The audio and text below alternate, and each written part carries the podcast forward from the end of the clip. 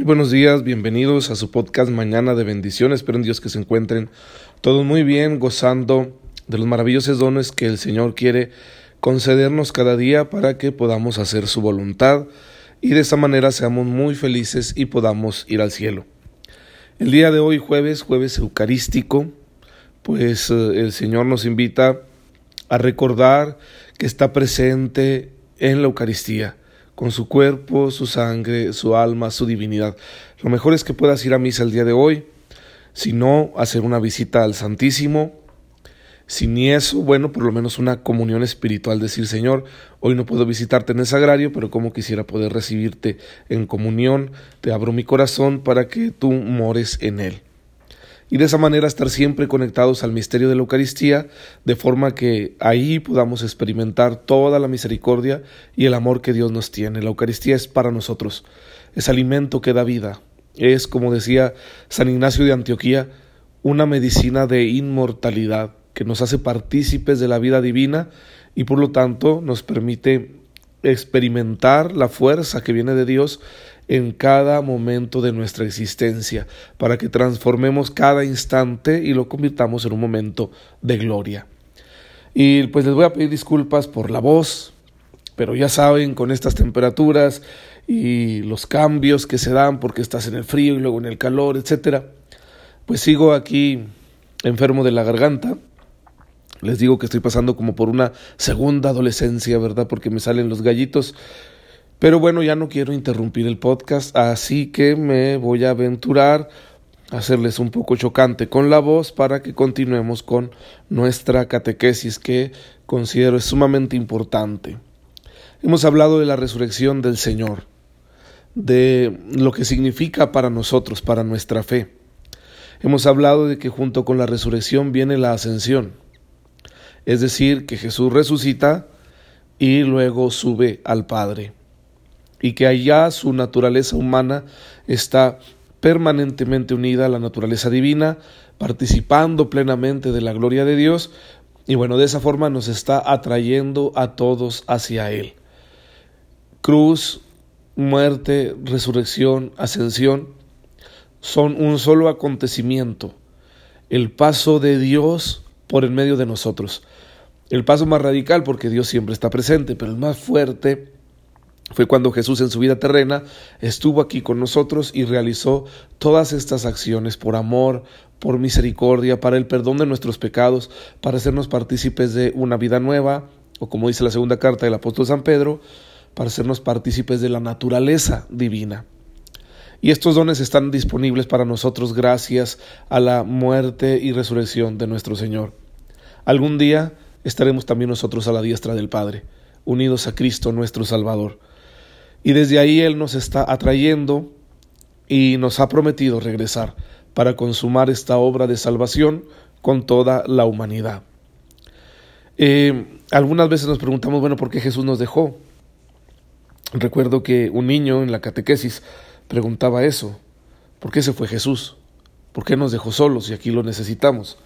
Por eso también ayer les decía que Él sigue presente de muchas formas y que no me cansaré de repetirlo la palabra de Dios, los sacramentos, la oración personal, la oración comunitaria, la práctica de las obras de misericordia y la alegría cristiana, la fraternidad cristiana, todos esos son formas como Cristo sigue presente para sostenernos y alimentarnos en el camino de la vida. Así que hay que aprovecharlas.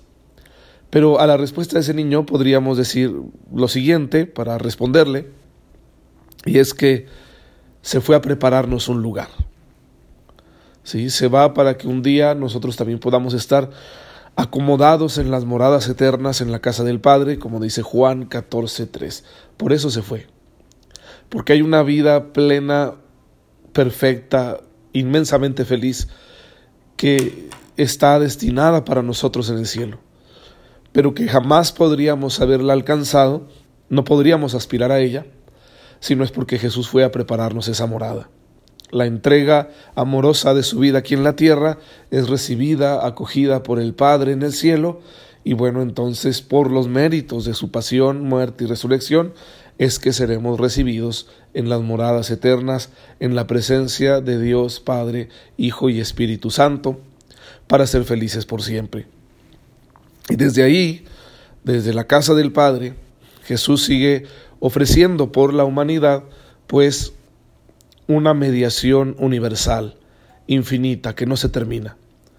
Jesús está reinando con su humanidad en la gloria eterna como Hijo de Dios, intercediendo por todos nosotros ante el Padre, es nuestro abogado y nos sigue enviando, sigue derramando su espíritu para que llenos de esperanza podamos llegar un día junto a Él al lugar que nos tiene preparado.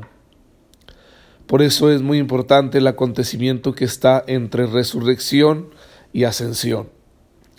En la fiesta judía de Pentecostés, como nos narra el libro de los Hechos de los Apóstoles, cuando muchos judíos venidos de todas partes se habían reunido para celebrar esa fiesta, los apóstoles, María, es decir, aquella pequeña iglesia del principio, estaban orando, porque esas eran las instrucciones de Jesús.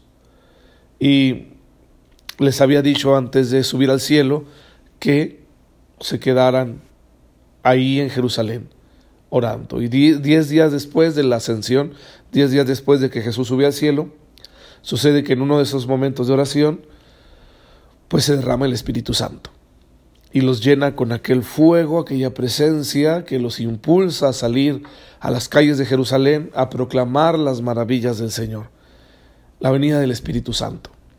Entonces, ahora con la fuerza del Espíritu, podremos sentir siempre cerca a Jesús y podremos participar de su vida una y otra vez, para que así nos convirtamos en lo que Él quiso que fuéramos, sus enviados, sus misioneros, que anunciemos al mundo entero todas las verdades que nos enseñó, para que cada hombre de cada pueblo y nación aprenda a tener un encuentro transformador con Cristo y eso le dé la vida nueva que Él ha ganado para todos nosotros. Y también la asunción de la Santísima Virgen María es una señal de esto, porque la primera que Jesús atrae hacia Él es a su madre. Y como dice la tradición de la Iglesia, tradición con mayúscula, que terminados los días de la vida terrena de nuestra madre, fue elevada al cielo en cuerpo y alma es decir, experimentó anticipadamente también la resurrección, porque al haber sido concebida sin culpa de pecado original por los méritos de su Hijo Jesucristo, pues por lo tanto no experimenta la corrupción. Su cuerpo no se corrompe igual que no se corrompió el cuerpo de su Hijo Jesucristo nuestro Señor. Y es llevada al cielo. Ahora Jesús resucita con su propia fuerza Podemos decir Dios lo resucitó, sí, pero también Jesús es Dios. Entonces Él resucita por sí mismo con su fuerza divina. Cosa que no sucede con nuestra madre. Ella es llevada al cielo por la fuerza de Dios. Si ninguno de nosotros podríamos resucitar ni ir al cielo si no es por la fuerza de Dios. Esa es la diferencia entre ascensión, que es de nuestro Señor, y asunción, que es de Nuestra Señora. Y esta fiesta que la celebramos el 15 de agosto, bueno, conviene recordar que así como el Señor ha traído a su madre a esta vida perfecta, también nos está llamando a nosotros y algún día, por la misericordia de Dios, podremos participar de esa vida. Eh, la exaltación gloriosa de Cristo, su resurrección y ascensión, nos recuerda que somos alentados a vivir con una mirada puesta en la gloria del cielo. Como dice Colosenses 3.1, hay que buscar las cosas de allá recordando que no tenemos aquí una patria permanente, como dice Hebreos 13:14, y con el deseo de santificar las realidades humanas. Todo lo que hacemos en esta vida tiene una finalidad posterior. No, las cosas de esta vida en su finalidad no se agotan aquí, sino que al realizarlas nosotros tenemos una finalidad mayor que cumplir.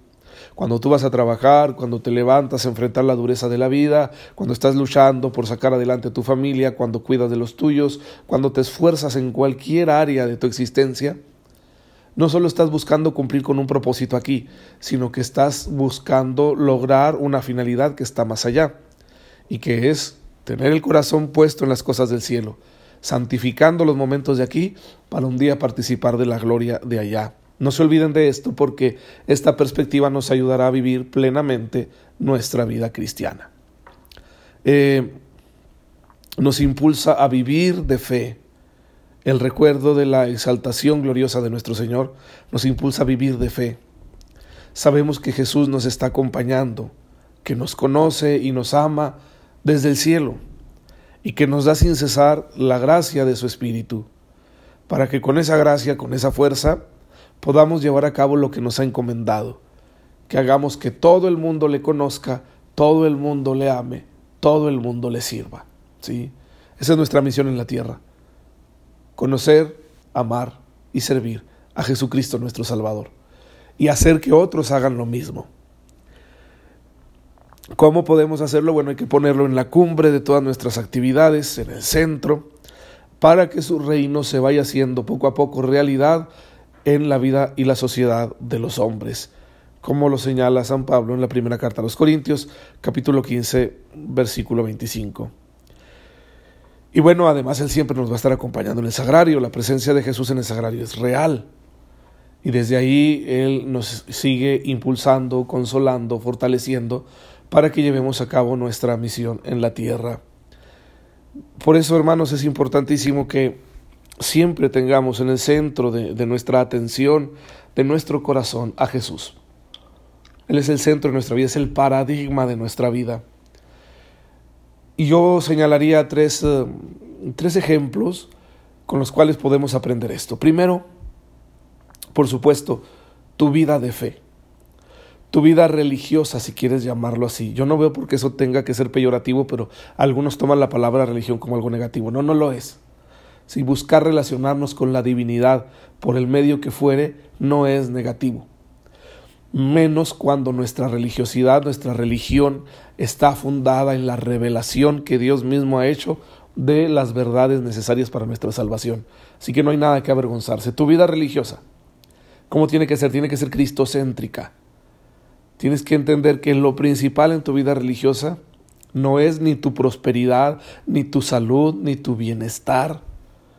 Cosas que son importantes y si quieres pídeselas a Dios todos los días, pero no son el centro. Porque el centro no eres tú mismo, el centro es Cristo. ¿Sí? ¿Qué quiere Él de mí? Bueno, que le entregue yo la vida, que le dé un culto existencial. Eso lo voy a vivir en todo, todo, todo lo que hago, tanto en las acciones estrictamente religiosas como son la celebración de los sacramentos, como en mi vida personal de oración y en mi relación con los demás. Cristo en el centro. Como esta oración tan bonita de San Patricio, le llaman la coraza de San Patricio, donde él decía, Cristo conmigo, Cristo delante de mí, Cristo detrás de mí, Cristo en cualquier persona que me escuche, Cristo en todo, es muy buena esa oración, puedes encontrarla ahí en internet con mucha facilidad, le llaman coraza de San Patricio. Entonces, Cristo en el centro de mi vida espiritual, de mi vida religiosa. Luego, siguiente ejemplo, Cristo en la cumbre de todas mis actividades. Si tengo que hacer hoy mil cosas, es para honrar al Señor. Puede que me resulten difíciles, yo tengo hoy clases y no sé cómo lo voy a hacer con esta voz, pero bueno, claro que eso te fastidia, te molesta, te saque tus casillas. Piensa en Cristo, es por Él. Por Él tampoco para Él fue fácil pagar el precio de nuestra salvación. Entonces si lo pones en el centro, lo honrarás en todas las acciones que realices. Y luego, Cristo en las relaciones interpersonales. Es decir, voy a vivir cristianamente mi forma de relacionarme con los demás. Eso es muy importante porque al vivir cristianamente mi relación con los demás, observaré siempre la caridad que debo tener con todos, el respeto finísimo que les debo a los demás. Les tendré consideración, porque también son hijos de Dios que están luchando por sacar adelante su vida.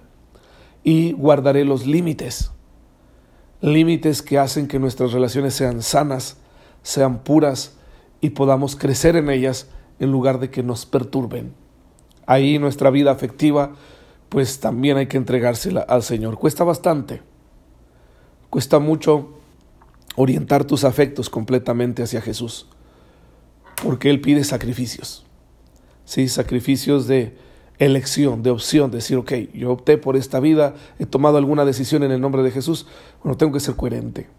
Y me va a costar muchísimo, porque en ocasiones quisiera estar en otra situación, no se puede sin ofender a Dios, sin ir en contra de su voluntad. Y por eso hay que entregarle también a Jesús nuestros afectos. Bien, hermanos, pues vamos a seguir hablando de esto, de todo el llamado que recibimos en nuestra vida por la muerte resurrección y ascensión de nuestro Señor Jesucristo, Salvador nuestro, Hijo de Dios, el Mesías. Vamos a darle gracias al Señor. Señor, te bendecimos en esta mañana porque nos has concedido conocer la encarnación de tu Hijo Jesucristo, su pasión y muerte por nosotros, su gloriosa resurrección y ascensión al cielo. Concédenos un día estar también en tu presencia como Él lo está ahora e intercede siempre por nosotros. Tú que vives y reinas por los siglos de los siglos. Amén. El Señor esté con ustedes. La bendición de Dios Todopoderoso, Padre, Hijo y Espíritu Santo, descienda sobre ustedes y los acompañe siempre. Nos vemos mañana, si Dios lo permite. Gracias por dejarme llegar a sus oídos y a sus corazones, a pesar de esta voz tan espantosa que traigo. Oren por mí para que el Señor me dé salud. Nos vemos mañana, si Dios quiere.